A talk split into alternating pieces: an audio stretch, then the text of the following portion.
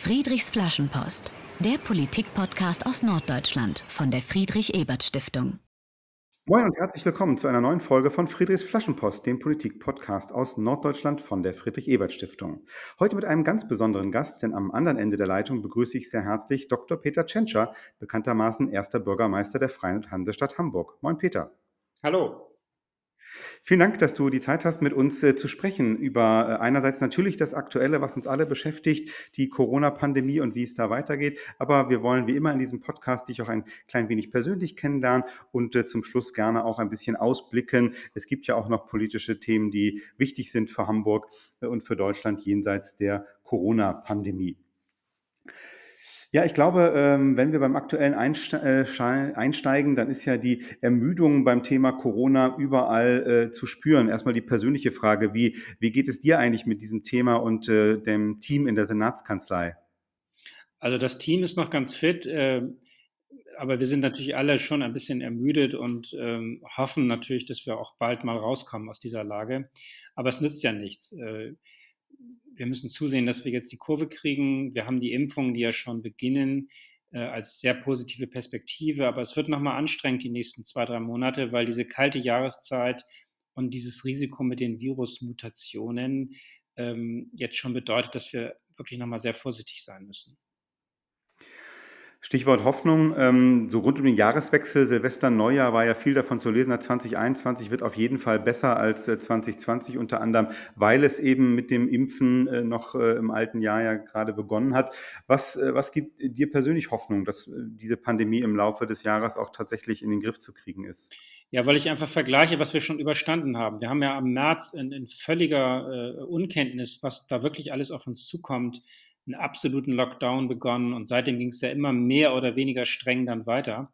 Und wenn ich jetzt sehe, dass wir jetzt im Grunde ja fast zehn Monate hinter uns haben, dann äh, ist die Strecke, die vor uns liegt, wahrscheinlich kürzer. Ich sage wahrscheinlich, weil man ja nie weiß, was im Leben so passiert.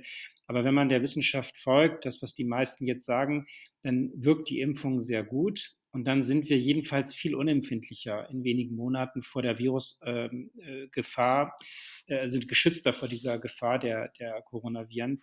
Äh, wir müssen nur, wir können nicht genau das Timing sagen. Es kann, es geht jetzt, wenn jetzt noch zwei, drei Impfstoffe zugelassen werden, kann es schneller gehen mit der Impfung. Ähm, aber es gibt auch immer wieder so Risiken, wo man dann nicht weiß, äh, wie, wie wirksam schützt die Impfung vor der Übertragung der Viren es ist sehr wahrscheinlich, dass auch die Übertragung äh, der Viren bei geimpften Personen kleiner ist, aber wir wissen es eben nicht genau. Mhm. deswegen kann jetzt keiner sich hinstellen und sagen, oh super, das ist das, äh, das ist das Timing, im März ist es so weit und im Mai passiert das. Es ist einfach momentan so, dass das keiner sicher weiß, aber ich habe schon das Gefühl, wir sind jetzt wirklich auf dem äh, aufsteigenden Ast und ähm, jeder Monat bringt uns voran. Ich, ich habe immer den Satz gesagt, ich gehe davon aus, dass wir im Frühjahr sehr viel besser dastehen. Und daran glaube ich eigentlich immer noch. Das, das wäre ja sogar schon ganz langsam, aber sicher ein bisschen absehbar. Ähm, du hast davon gesprochen, dass das Timing eben schwer zu prognostizieren ist. Also aktuell ist ja äh, in, in den Medien viel zu, davon zu lesen, dass Hamburg jetzt im Vergleich zu anderen Bundesländern wenig impft. Äh, woran liegt denn das und, und äh, ist da auch da Besserung in Sicht? Ah, also in den Medien ist manchmal was zu hören und zu lesen, was dann nicht ganz so stimmt. Also um das mal zurückhaltend zu sagen. Es ist nur so, wir haben eine sehr konsequente Impfstrategie. Wir sind, ähm, wir haben ganz konsequent gesagt, wenn Impfstoff da ist, müssen wir die erste Impfung sofort machen. Aber wir müssen die, den Impfstoff für die zweite Impfung gleich zurückstellen, weil wir nicht äh, eine Situation haben wollen, wo die Erstimpfung erfolgt ist und die Zweitimpfung, die von der Zulassung her in einem bestimmten Zeitraum erfolgen muss, dann plötzlich. Drei Wochen ungefähr. Ja, drei Wochen. Also es kann auch nach vier Wochen, fünf Wochen sein, aber es muss dann in einem bestimmten Zeitraum erfolgen. Und ähm, wir wissen ja mittlerweile, wie unzuverlässig die Zusagen für die Impfstofflieferung ist. Da erfährt man plötzlich, äh, bis vor kurzem hieß es noch, das sind die Lieferpläne und dann kommt drei Tage später eine Mitteilung, der amerikanische Konzern Pfizer hat entschieden, dass er ein Werk in Belgien umbaut. Alles äh, gute Gründe, um die Impf-, also um die Produktionskapazität auszuweiten, führt aber leider dazu, dass wir jetzt weniger Impfstoff bekommen und dann das nachgeholt wird. Und schon muss man ja, kommt man ja in Engpässe, wenn man wenn man bis an die Kante äh, alles äh, für die Erstimpfung ausgegeben hätte. Und deswegen sind wir, fühlen wir uns bestätigt. Wir sind in einer sehr sicheren Impfstrategie. Und äh, die Länder, die da vielleicht zu schnell vorgegangen sind, die haben jetzt ein Problem. Sie können gar nicht mehr impfen äh, oder ähm, haben sogar ein Problem, die Zweitimpfung zeitgerecht vorzunehmen. Und sowas mussten wir und wollten wir unbedingt vermeiden. Und man sieht jetzt an den Zahlen, dass, ähm, dass wir sozusagen im Ländervergleich sozusagen auch, auch äh, nach oben wandern, weil wir natürlich jetzt stetig und konsequent weterimpfen können. Mhm. Und das ist äh, aus unserer Sicht wichtig gewesen. Vielen Dank. Das ist doch mal eine, eine hilfreiche Erklärung äh, in, in, Ergänzung und teilweise auch im Kontrast zu dem, was man eben manchmal jetzt äh, in, in, Zeitungen lesen kann also oder im, im Radio. falsch in den Zeitungen. Also es ist nur so, ich will nur sagen, äh, wenn man hinter die Kulisse guckt, dann äh, ist das sehr durchdacht, was wir machen. Und es wird jetzt auch äh, zusätzlich äh, in den Medien deutlich werden. Also da kann man ja jeden, jeden Tag jetzt sehen, wie wir in der Impfquote nach oben wandern. Äh, uns ist wichtig, die, die, die Prioritätsgruppen, also die alten Menschen, die Beschäftigten in den Krankenhäusern, die wir gleich mitgeimpft haben übrigens. Einige Länder haben das ganz zurückgestellt ähm, die Beschäftigten der ambulanten Pflegedienste und jetzt eben die, die älteren Mitbürger, also die über 80-Jährigen. Da haben wir schon sehr konsequent darauf geachtet, dass wir dort beginnen und äh, schnell vorankommen. Wir haben jetzt äh, demnächst wirklich auch alle Senioreneinrichtungen mit einer ersten, mit einem ersten Impfangebot äh, versorgt. Und das ist ja die Strategie, dass wir bei denen anfangen, die es wirklich am, äh, am dringendsten den Impfschutz benötigen. Absolut. Das eine ist das äh, Impfen, über das wir jetzt gerade gesprochen haben. Das andere ist natürlich die, die Alltagssituation, in der wir uns alle jetzt äh, auch in Hamburg wieder befinden, also der Lockdown.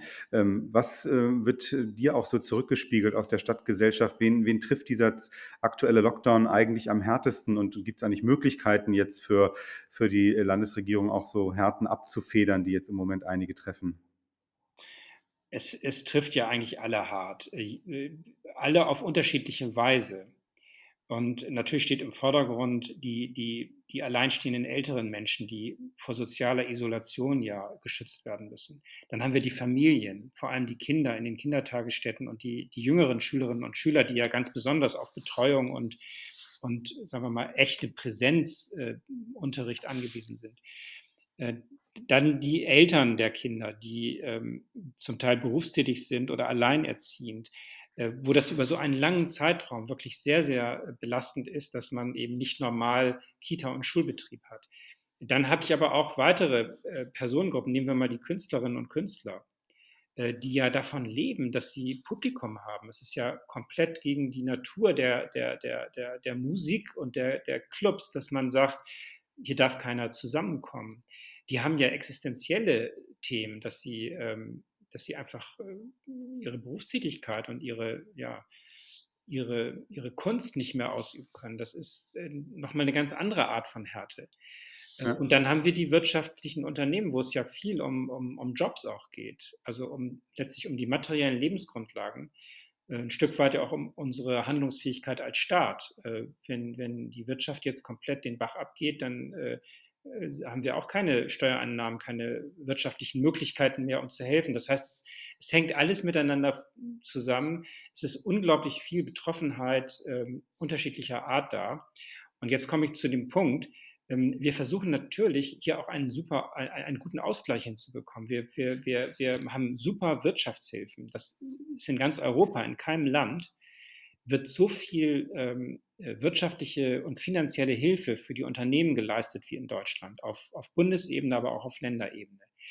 Wir sind ähm, diejenigen, die immer gesagt haben, äh, Kitas und Schulen äh, müssen absolute Priorität haben. Wir, wir können nicht mal leichtfertig die Schulen schließen und die Kitas und dann sagen, na, der Rest läuft weiter. Das heißt, wir versuchen wirklich ähm, im, im Management der Pandemie ähm, an, an alle Interessen zu denken und ähm, die Abwägung immer so zu machen, dass wir wirklich den, den, ja, den, den geringstmöglichen äh, Belastungen haben. Aber am Ende erwischt es uns alle. Und man muss auch wirklich sagen, ähm, wenn wir die Viren in den Griff bekommen, wenn wir also mit niedrigen Infektionszahlen irgendwann äh, besser dastehen, dann hilft es auch allen. Also es mhm. ist eine Belastung für alle, dass wir überhaupt diese Pandemie haben. Und wenn wir sie gut in den Griff bekommen, ist es auch entlastend für alle. Und deswegen äh, steht an erster Stelle wirklich die, den Erfolg der Pandemiebekämpfung. Und wenn der gelingt, ähm, dann ist der Schaden auch in allen Bereichen am geringsten. Immerhin sind ja zumindest zum Zeitpunkt jetzt äh, an dem Tag, an dem wir aufnehmen, jetzt in den letzten Tagen die Zahlen tatsächlich in Hamburg ein bisschen rückläufig, also ein wenig äh, Grund zur äh, Hoffnung. Also wir sind sogar ganz objektiv gesehen, also wenn man die, die RKI-Dashboard-Sachen sind, ist, ist, Hamburg und Bremen sind die beiden Bundesländer mit den der aktuell derzeit geringsten Infektionszahlen. Aber ich sage ganz eindeutig, das ist eine trügerische äh, sichere Sicherheit. Wir können, erstens kann sich das jeden Tag wieder ändern, wenn, wenn man wenig auf, nicht so diszipliniert ist oder wenn die Maßnahmen nicht greifen. Und zweitens haben wir es schon mal erlebt, dass wir ganz gut rückläufig waren mit den Zahlen und dann kommt irgendwann ein weiterer Faktor, den man auch gar nicht gut beziffern oder, oder erkennen kann und schon geht es wieder nach oben. Und ich sage ganz eindeutig, wir sind noch lange nicht äh, am, am sicheren Ufer. Ähm, wir sind jetzt darauf angewiesen, dass die Zahlen weiter sinken, weil wenn diese Virusmutationen so sind, wie es viele Wissenschaftler befürchten, dass sie noch infektiöser sind als die bisherigen Viren, dann, äh, dann wird es noch schwerer, die, die Sache im Griff zu halten. Und deswegen muss es jetzt weitergehen, also mit, mit dem Rückgang der Infektionszahlen. Vielen Dank für diesen ersten Teil des Gesprächs. Wir haben auf die Corona-Pandemie geblickt äh, und wie das gerade aktuell in Hamburg, äh, ja, wie man versucht, diese Pandemie in den Griff zu bekommen. Im zweiten Teil äh, unserer Podcast-Folge äh, wollen wir ein bisschen über dich sprechen, Peter Tschentscher. Äh, wir beginnen da ja traditionell mit einem kleinen Spiel. Friedrich fragt äh, zehn Entweder-Oder-Aussagen und ähm, du antwortest bitte ganz spontan, okay? Ja. Am Anfang gleich mal eine schwierige Frage. Elbe oder Alster? Alster. War aber relativ entschieden, okay. Äh, am Wochenende mal rausfahren oder in Hamburg bleiben? Derzeit natürlich in Hamburg bleiben. Ja, das stimmt. Das war jetzt eine doofe Frage in Corona-Zeiten, gebe ich zu. Äh, auf dem Teller lieber Fisch oder lieber Fleisch? Fisch. Im Fernsehen äh, guckst du dann eher mal eine äh, romantische Komödie oder ein Krimi? Krimi. Ähm, einkaufen jetzt im Moment in der Corona-Zeit online oder vor Ort mit Maske? Äh, ähm, derzeit vor Ort mit Maske. Bist du äh, eine Nachteule oder ein Frühaufsteher? Eher Nachteule. Ähm, was, äh, genau, und würdest du dich selbst eher als Einzelgänger oder als Teamplayer bezeichnen? Äh, Teamplayer. Müssten wir jetzt deine Kolleginnen und Kollegen fragen. Aber ja, die muss man fragen, nur man, man kann in diesem Amt, ist man auf Team angewiesen. Keiner kann sich in einem äh, Regierungsamt bewähren, wenn er nicht teamfähig ist. Das äh, geht gar nicht, weil man zu viele Dinge gleichzeitig hat. Und äh, ein bisschen egozentrisch sind Politiker ja immer, weil sie denken, sie wissen alles besser und können es besser entscheiden. Aber ohne Team geht das gar nicht. Und deswegen muss man Teamplayer sein, wenn man eine, ein wichtiges äh, politisches Amt innehat. Danke, finde ich überzeugende, eine überzeugende Begründung. Was ist für Hamburg wirtschaftlich wichtiger, ein starker Hafen oder eine lebendige Start-up-Szene? Oh, du stellst Fragen, die ich, was ich sage, ist falsch. Ich muss sagen, unser äh, einzigartiger Standortfaktor ist der Hafen. Aber natürlich ist äh, die Start-up-Szene und sind die Gründe, Gründungen, die Gründungsaktivität, das ist sehr wichtig. Aber ein harter Standortvorteil ist unser Hafen. Als Sozialdemokrat darf man ja auch mal sagen, sowohl als auch, kann man sich immer auf, ja. auf Willy Brandt. Ja, dann gebe ich an dieser Stelle mal das sozialdemokratische Sozial. stimmt und, auch äh, eigentlich. An dieser Stelle stimmt es wirklich. Wir leben, wenn ich nochmal schnell äh, Belehrungen machen darf, wir leben von dem breiten Branchenmix, den wir haben. Dass wir sowohl die Industrie, den Hafen haben, als auch die klassischen Dinge, Handwerk ähm, und, äh, sagen wir mal, klassische äh, äh Bereiche wie, wie Handel und Logistik aber wir haben eben auch, und das ist auch wichtig, die moderne, die, die Start-up-Szene, die Kreativ, die Medien, die IT-Wirtschaft. Also das ist dieser breite Branchenmix, der unseren Standort stark macht und der auch super Synergien entwickelt, sodass alle hier gut aufgehoben sind. Aber jetzt der Werbeblock zu Ende. Alles gut. Äh, ein, einen letzten habe ich noch, da äh, lasse ich dich auch nicht raus. Ähm, was braucht die SPD im Jahr einer Bundestagswahl? Neue inhaltliche Ideen oder das Umsetzen der schon bestehenden Ideen? Jetzt hätte ich gerne eine einfache Frage gekriegt. Auch hier muss man eigentlich sagen, wir brauchen die neuen Impulse, aber wir stehen auch für die klassischen Themen, für das ganz altmodische, man muss von seiner Arbeit leben können und von der ganz klassischen auch der Arbeitsplatz in der Industrie und im Handwerk ist wichtig. Ähm, es ist so eine neumodische Art. Alle reden jetzt über die Zukunftsthemen, ist auch klar. Aber wir sind seit 150 Jahren stark darin, so ganz altmodische Dinge wie man braucht, man muss von guter Arbeit und mit Arbeit gut leben können. Das ist, glaube ich, etwas, was wir durchaus selbstbewusst sagen können. Aber wie gesagt, äh, es ist das sowohl als auch. Natürlich sind wir diejenigen, die den Klimaschutz nicht nur im Munde führen, sondern ihn auch umsetzen können, weil wir eben diese breite Handlungskompetenz haben. Übrigens mit einem Kandidaten, hoffentlich, der bald nominiert wird, ähm, der das auch als Person ähm, gut miteinander verbindet. Vielen Dank. Äh, sprechen wir, wie angekündigt, noch ein bisschen über dich und deinen Werdegang. Ähm, es ist viel darüber geschrieben worden, aber ich muss natürlich in einem Podcast mitten in der Corona-Zeit auch darauf eingehen. Äh, du bist gelernter Arzt, hast, äh, bist Mediziner, hast lange am UKE in Hamburg auch gearbeitet. Ja, wie, wie prägt eigentlich dein, diese Ausbildung als Arzt, wie, wie prägt das jetzt eigentlich dein, dein also Leben als Politiker? Es prägt einen schon. Die, ich bin ja in der Medizinwelt seit dem Abitur, Zivildienst. Ich war immer im, in der Welt der Medizin, habe Medizin studiert und war dann äh, in der Facharztweiterbildung und dann in der Berufstätigkeit. Das prägt schon. Ähm, nicht in, nee, das ist nicht immer von Vorteil für, für ein politisches Amt weil Ärztinnen und Ärzte sind oft ein bisschen äh, uneinsichtig und wissen immer besser für ihre Patienten, was man ihnen rät. Und in der Politik geht das ja dann doch anders zu. Da muss man ja sehr viel kompromissbereiter sein, muss hören, was andere Überzeugungen sind. Also diese, diese ärztliche Prägung ist nicht immer ein Vorteil, weil man nach, meinem, nach meiner Erfahrung, man wird ein bisschen ähm, eigenwillig und hat immer das Gefühl, nein, ich muss jetzt im Sinne der anderen äh, meine Argumente höher priorisieren. Aber es hat auch einen Vorteil. Ärztliches Denken besteht darin, dass man ähm, gründlich also analysiert, bevor man äh, Forderungen stellt oder handelt. Das ist, ich sage das immer, die Medizin ist ja vom ersten Semester wird gesagt, erst kommt mal der Befund. Man, man untersucht und macht einen Befund mhm. und dann stellt man eine Diagnose. Dinge, die gleich aussehen, können unterschiedliche Ursachen haben und deswegen muss man, kommt die Diagnose vor der Therapie. Und dann irgendwann kommt man zum Handeln und sagt, äh, das ist das, was wir tun müssen, um ein Problem zu lösen. Und diese ärztliche Denkart ist in der Politik seltener vertreten, als das gut ist. Oft kommt irgendein Problem auf und dann hagelt es schon Forderungen von Leuten, die das, was sie fordern, schon immer gefordert haben. Und es kommt nicht so richtig auf die Frage an, äh, ist das wirklich jetzt die, die richtige Lösung für ein Problem? Und deswegen ähm, ist meine Philosophie, dieses ärztliche Denken hilft auch in der Politik. Und ich versuche das, seitdem ich äh, gewechselt bin, aus der einen Welt in die andere, mir auch zu erhalten. Und ich habe die mhm. Erfahrung gemacht, es lohnt sich. Oft sind die Dinge, wenn man es zunächst, also im ersten Anschein, sind die Dinge oft anders, die Problemursachen oft andere, ähm, als man das dann hinterher herausfindet, wenn man nochmal gegenfragt und sich einen Tag Zeit nimmt zu überlegen, oh Moment mal, warum haben wir denn jetzt dieses Problem? Und ähm, wichtig ist auch bei einer Therapie, ähm, sie muss ja gegen die Ursachen wirken. Ein, ein Medikament muss wirken. Und wenn es nicht wirkt, nützt es auch nichts, die Dosis zu erhöhen. Und deswegen ist diese diagnostische Herangehensweise, das Analytische in der Politik für mich sehr wichtig. Danke für diesen Einblick. Du, du sagst, du willst das Ärzte, das Medizinische, das, den Arztblick auch in der Politik bewahren. Wie, wie kam es denn eigentlich dazu, dass du als, als Arzt dann wirklich äh, Vollzeit in die Politik gewechselt bist? Also du warst dann ja Bürgerschaftsabgeordneter noch, das ist ja in Hamburg noch äh, nicht hauptberuflich, aber dann eben seit 2011 Finanzsenator. Wie, wie, wie kam es zu so einem Wechsel vom Arzt zum Politiker? Ja, ich sage immer so ein bisschen selbstironisch, es war eine Verkettung unglücklicher Umstände.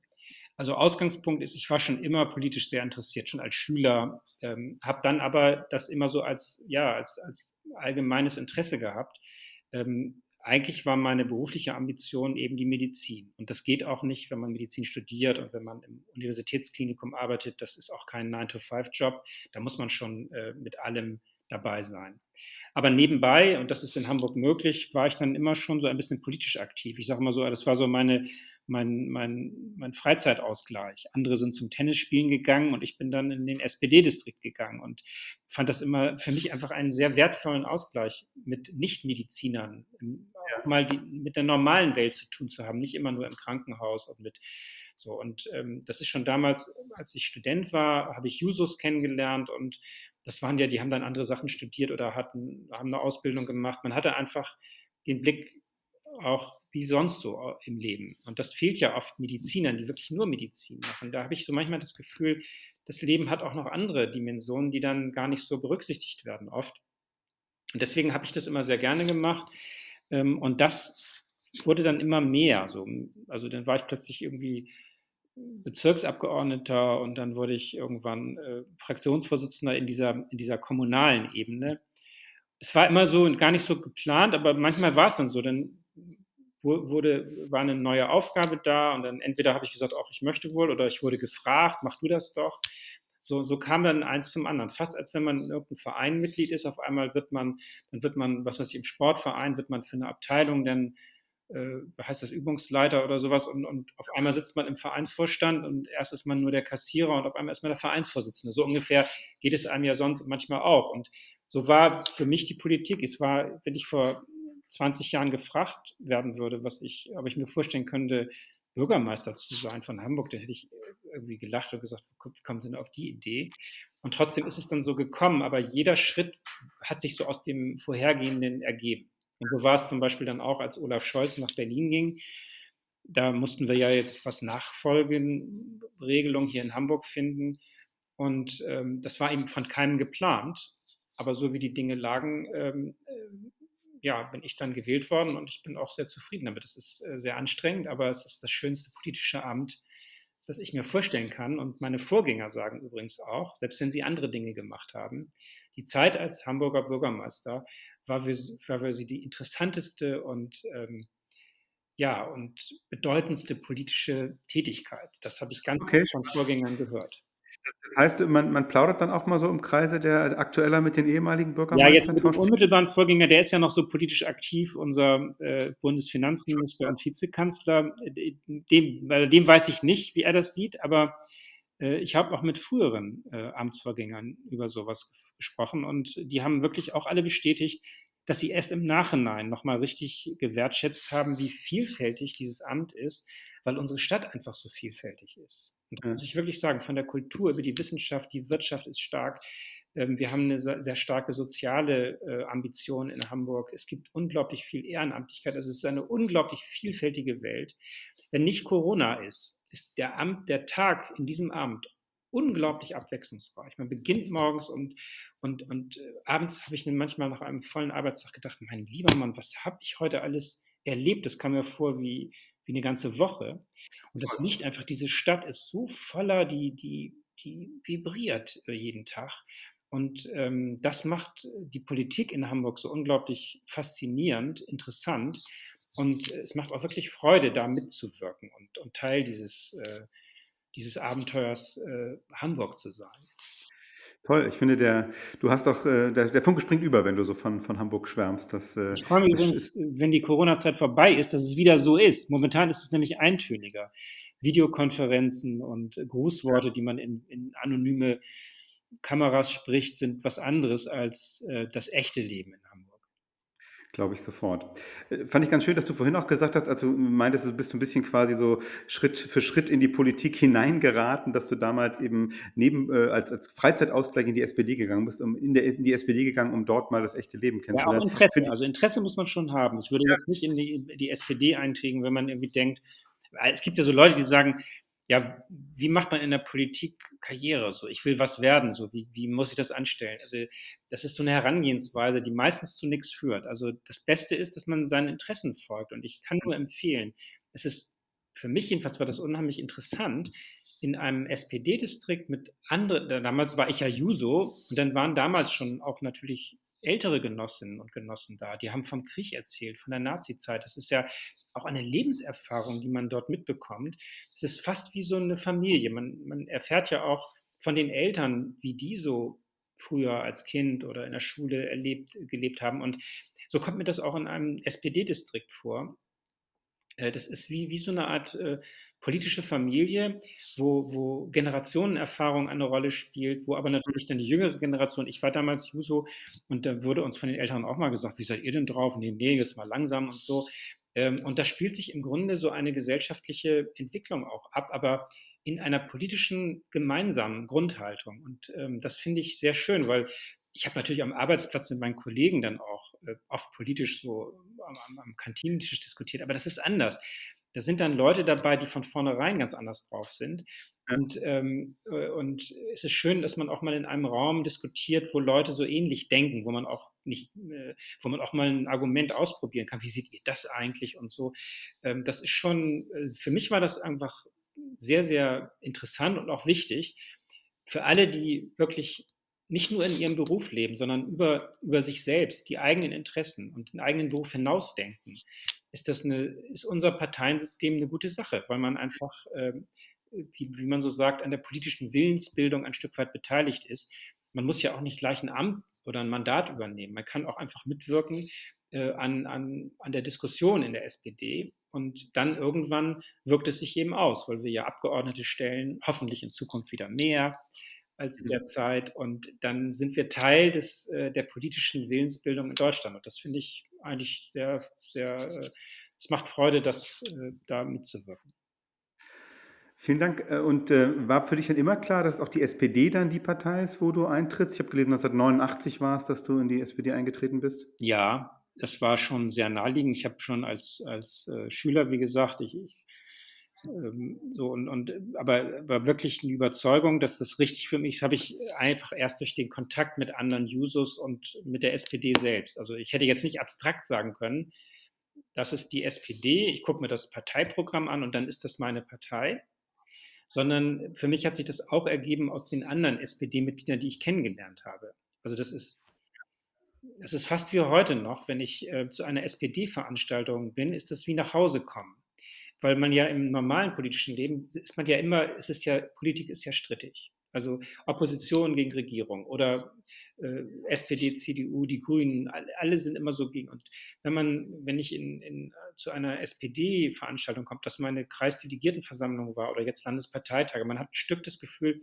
da ist das Wir-Gefühl. Natürlich streiten wir uns da auch, aber mehr so, wir wollen ja noch besser unsere Ziele umsetzen und aktuelle äh, Diskussionen dann mitführen.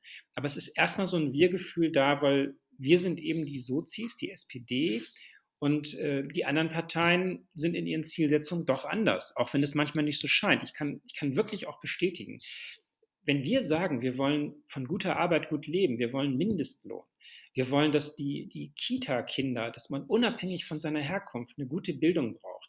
Da sagen andere, da sagen die Grünen auch, ja, ja, das finden wir auch, richtig ist das. Aber denen ist das nicht so wichtig. Am Ende haben die dann doch andere Prioritäten.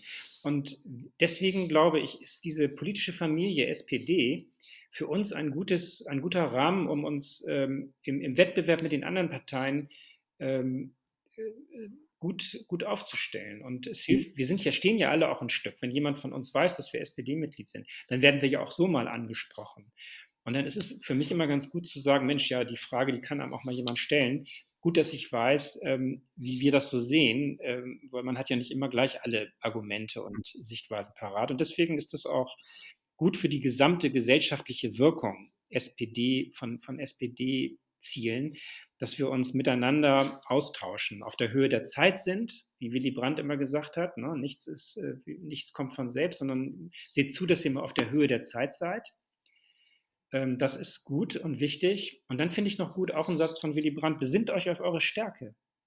Das kann uns nämlich, ähm, wenn wir uns auf, auf unsere Stärken besinnen, ähm, nämlich auch nur gut tun, weil wir ja momentan so manchmal so ein bisschen abgeschrieben werden von einigen. Die tun ja so, ach, die Sozis und so, ne? wo sind denn die Umfragen?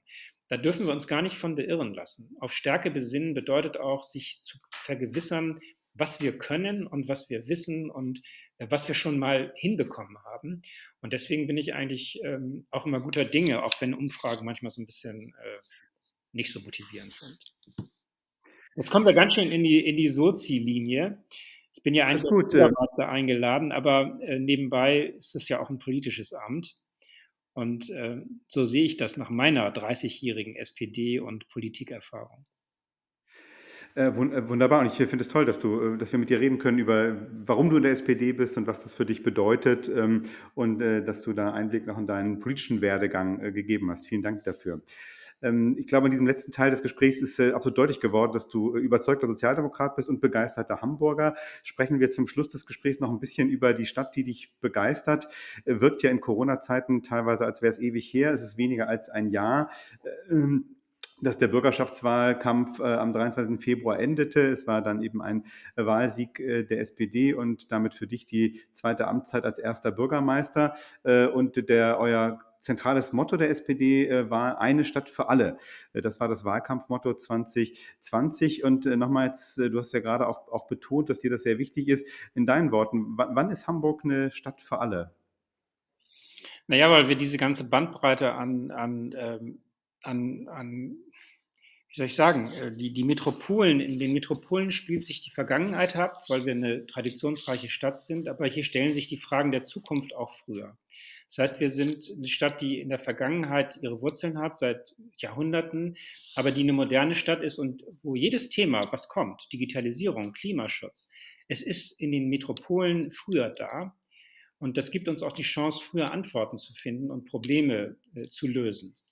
Ähm, das ist einmal das Besondere an so einer Stadt wie Hamburg, diese, diese starke Verankerung in der Tradition, aber eben auch immer diese Veränderungsbereitschaft und diese die Zukunftsorientierung. Sonst wären wir als Hansestadt nicht so geworden, wie wir sind. Andere frühere starke Städte sind, sind zurückgefallen irgendwann, weil sie eben nicht veränderungsbereit und zukunftsorientiert waren. Also nehmen wir mal Florenz, das war damals äh, eine, eine hochmoderne, wirtschaftsstarke Metropole und heute ist es eine Museumsstadt geworden weil man eben diese, äh, diese hanseatische Veränderungsbereitschaft immer wieder braucht. Man darf sich auf nichts ausruhen. Und in Hamburg freut man sich auch über Veränderung. Modernität ist hier positiv. So, das ist erstmal das, wir haben die, die, die, die, die Vergangenheit und die Zukunft. Dann sind wir eine Stadt, die sehr stark auf Solidarität setzt, auch wenn das nicht so genannt wird. Also ich glaube, ein Hanseat würde jetzt nicht sagen, ich bin ein solidarischer Mensch, aber er würde schon sagen, in Hamburg hat es ist es Bürgerpflicht, sich um das Gemeinwesen zu kümmern. Wir hatten nie einen Fürsten oder einen Kaiser, den wir, also Hamburg war immer eine Stadtrepublik, hat sich immer auf Unabhängigkeit berufen, hat im Umkehrschluss aber äh, die, die Folge, dass man sich auch um sich selber kümmern muss und um das Gemeinwesen. Deswegen gibt es so eine starke Tradition der ehrbaren Kaufleute, die nicht nur sich um den eigenen unmittelbaren unternehmerischen Erfolg kümmern, sondern auch ein Stück weit um das Gemeinwesen. Und so gibt es hier unglaublich viele Stiftungen, ehrenamtliche Initiativen. Das geht los, wenn die Flüchtlingskrise kommt, dass, dass reihenweise äh, in allen Stadtteilen ähm, Initiativen gekommen sind und haben Flüchtlingsunterkünfte begleitet. Also diese Stadt mhm. ist einfach sehr solidarisch. Und jetzt ist der Auftrag der Politik aus meiner Sicht, auch, wie wir das genannt haben, die ganze Stadt im Blick zu haben. Also wirklich an alle Stadtteile zu denken. Es gibt ja durchaus unterschiedliche Sozialstruktur, unter, unterschiedliche wirtschaftliche Stärke in den Stadtteilen. Und deswegen war unser Slogan, und der hat, glaube ich, die Hamburgerinnen und Hamburger gut erreicht. Wir müssen die ganze Stadt im Blick haben. Und weil diese Stadt solidarisch denkt, äh, wünschen das die Leute auch. Sie wünschen nicht in Hamburg, dass man sagt, ach, das sind, äh, was ist denn das da, sozialer Brennpunkt, was interessiert uns das? Das mag man in Hamburg nicht so gerne haben. Man möchte schon, dass alle mitgenommen werden. Und deswegen ist das einerseits etwas, was sehr sozialdemokratisch ist. Und andererseits ist es für Hamburg und als Botschaft auch sehr überzeugend äh, im Wahlkampf gewesen. Und mich hat es sehr gefreut, nicht nur für uns als SPD und für mich als Bürgermeister ein Ergebnis zu haben mit, mit fast 40 Prozent, was ja in Deutschland, also der, das höchste Landtagswahlergebnis bis zu dem Zeitpunkt in den letzten Jahren war die bayerische CSU, die lag bei 37. Das heißt, wir sind ja in einer Zeit, wo, wo so starke Mehrheiten gar nicht mehr üblich sind. Und äh, es hat mich sehr gefreut für uns als SPD, für mich als Bürgermeister, aber vor allem auch ähm, so für unsere Stadt, dass dieser Slogan, wir, wir haben alles im Blick, dass der wirklich so gut getragen wird. Denn nebenbei haben wir ja auch noch eine starke grüne Kraft. Äh, was mir jetzt auch nicht unsympathisch ist. Äh, ich habe ja immer gesagt, also grüner wird es nicht. Ähm, ihr könnt gern SPD wählen. Es gibt niemanden, der so ambitioniert den Klimaschutz voranbringen will wie der, wie der Bürgermeister hier. Äh, aber wenn man das zusammennimmt, ist natürlich eine über zwei Drittel Mehrheit rot-grün, ist natürlich ein Modell, das ist ja ein, eine großartige Botschaft. Viele haben ja auch rot-grün schon abgeschrieben die, die denken ja mehr in Dreierkonstellationen oder sagen, ja, äh, schwarz-grün geht doch auch. Nicht? Ich kann nur davon abraten. Sowas blockiert sich sehr, sehr leicht Da wird jede kleine Frage zu einem, zu einem Machtkampf. Ähm, und es geht weder in die eine noch in die andere Richtung weiter. Und deswegen war ich natürlich sehr froh, am 23. Februar äh, dieses, dieses Ergebnis gehabt zu haben. Und wir können da, da sehr gut mitarbeiten, wenn nicht gerade Corona ist. Also wir haben uns ja seitdem um alles Mögliche gekümmert. Ähm, und viele Dinge sind äh, in den Hintergrund getreten öffentlich. Äh, aber sobald Corona äh, überwunden ist, wird auch wieder deutlich werden, dass wir, dass wir weitergearbeitet haben am, am, am Wohnungsbau, am Da würde ich, würde ich gerne mal einmal kurz, kurz einhaken darf. Ähm, wir sind ja schon kurz vor Ende der Sendung, aber das finde ich nochmal interessant. Du hast einerseits gesagt, ne, okay, die große Veränderungsbereitschaft, es gibt wichtige Themen, äh, Digitalisierung äh, hast du als Stichwort genannt, natürlich auch, auch der Klimaschutz. Wie, wie, wie geht das eigentlich? Wie, wie könnt ihr im Moment als Senat auch daran weiterarbeiten, weil ja Corona schon das dominierende Thema natürlich ist, aber da, da sagst, da passiert trotzdem was. Naja, wir haben zum Beispiel, ich habe im Wahlkampf gesagt, da wurde ich noch für belächelt, wir müssen unser großes Kohlekraftwerk vom Netz. Also wir müssen raus aus der Kohle, auch bei diesem großen Kohlekraftwerk Moorburg. Da haben selbst die Grünen gesagt, wie kommt er denn darauf, wie will er das denn machen? So. Aber natürlich kann man mit Vattenfall reden. Und, ähm, äh, und Svenja Schulze hatte dieses äh, Kohleausstiegs-Ausschreibungsprogramm äh, gemacht. Und kurze Zeit später, jetzt kann dieses Kohlekraftwerk abgeschaltet werden. Wir haben aber auch gleich die Anschlusslösung. Wir schalten ja nicht nur ab, wichtig ist ja, was wir anschalten. Und wir haben ein Konzept jetzt entwickelt, das haben wir damals gesagt. Wir wollen einen sehr großen Wasserstoffproduktionsort dort äh, aufbauen, mit grünem Strom, grünen Wasserstoff machen, weil damit die, die, die CO2-Verringerung in der Industrie in großen Schritten möglich ist. Und ähm, das ist so äh, mein Thema, dass, dass wir ähm, einfach sehr, sehr gut vorankommen, indem wir mal eine mutige Ziel uns setzen und wie gesagt, ich bin selbst von den Grünen da belächelt worden, dass wir gesagt haben, das ist unser Standort für den Klimaschutz. Das bringt viel mehr, als wenn wir jetzt, äh, ich, will, ich will jetzt keine abfälligen Beispiele nennen, aber es gibt manchmal so Dinge, wo ich denke, das ist alles nett, aber das sollen wir vielleicht auch machen. Aber es bringt nicht wirklich den großen Schritt, den wir brauchen. Wir müssen unsere Industrie dekarbonisieren. Und ähm, da ist das, das Hamburger Modell, dass wir unsere Industrieunternehmen mitnehmen, dass wir ihnen Hilfe, also dass, dass wir das mit der Wissenschaft und auch mit, der, mit den Möglichkeiten, die wir als Stadt haben, unterstützen. Und die Wirtschaft zieht bei uns mit. Also wenn man CEO von, von einem Hamburger Industrieunternehmen mal fragt, die sind gedanklich viel weiter als äh, die CDU und sie sind gedanklich auch weiter als manche Grüne. Weil sie nämlich wissen, dass man die Dinge auch in der Praxis, wie man sie in die Praxis umsetzen kann und nicht nur sagen kann, CO2 auf Null bringen, sondern die wissen auch, ähm, wie man das hinkriegt. Ähm, und dabei äh, Wertschöpfung erhält, gute Jobs erhält und nicht nur einfach verlagert nach China oder USA, wo übrigens die Produktion noch viel schlechter im, Hinblick auf Klimaschutz läuft als bei uns. Das habe ich dann in Frage. Ich habe schon wieder angefangen, hier meine äh, Strategien euch aufzudrücken, aber die, deine Frage war ja, die Frage ist, wie, wie, wie, kann man eben trotz Corona jetzt gerade äh, sich für Klimaschutz ja. oder auch Digitalisierung. Wir, wir machen das quasi so einfach weiter und gerade heute haben wir, haben wir veröffentlicht, wie das wie das laufen soll mit der Wasserstoffproduktion in Moorburg. Und ähm, ich wollte, wollte eigentlich sagen, wir haben natürlich sehr viel mit Corona jetzt zu kämpfen gehabt und, und beschäftigen uns da prioritär mit. Aber die ganzen anderen Themen laufen weiter. Wir haben auch in diesem Jahr, im 2020, wieder Baugenehmigungen für 10.000 neue Wohnungen erteilt. Das ist äh, das, was uns jetzt ja gerade im Rathaus so sehr belastet, dass wir einerseits die Pandemie-Management haben, und auf der anderen Seite bei den wichtigen Themen einfach weitermachen müssen, weil wir ja auch nicht nach Corona plötzlich hochgucken und denken, oh, jetzt ist aber alles andere schlecht gelaufen, ne? sondern wir wollen schon im Tritt bleiben. Es wäre doof, wenn es liegen bleibt. Ganz herzlichen Dank ähm, für diese Podcast-Folge. Dr. Peter Tschentscher, erster Bürgermeister der Freien Hansestadt Hamburg. Äh, wir kommen zum Ende dieser Sendung und äh, du weißt, traditionell blicken wir so ein bisschen in die Zukunft äh, mit einer Flaschenpost an die Zukunft. Äh, was äh, schreibst du denn unseren Hörerinnen und Hörern als letztes noch in diese Flaschenpost?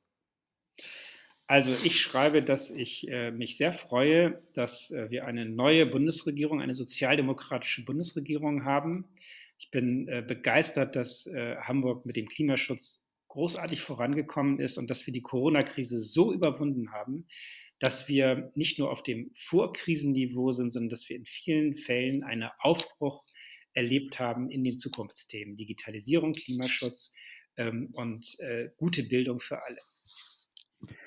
Herzlichen Dank. Das ist doch mal ein positiver Ausblick und äh, ich glaube, viele sind froh, wären froh, wenn sie diese Flaschenpost finden und es genauso äh, eintritt, wie du es gerade geschrieben hast. Vielen Dank für das Gespräch, für deine Zeit äh, in dieser Podcast-Folge. Das war die aktuelle Folge von Friedrichs Flaschenpost, dem Politik-Podcast aus und für Norddeutschland von der Friedrich-Ebert-Stiftung. An den Mikrofonen verabschiedet sich Dietmar Moltagen von der Friedrich-Ebert-Stiftung und eben Dr. Peter Tschentscher, erster Bürgermeister der Freien Hansestadt Hamburg. Hört gerne wieder rein. In 14 Tagen kommt die neue Folge. Schreibt uns, wie ihr die aktuelle Folge findet, was für Themenvorschläge ihr für die Zukunft habt und äh, bleibt uns gewogen. Immer irgendwas Interessantes los bei der Friedrich-Ebert-Stiftung, so auch in den nächsten zwei Wochen. Tschüss und bis zum nächsten Mal. Friedrichs Flaschenpost, der Politik-Podcast aus Norddeutschland von der Friedrich-Ebert-Stiftung.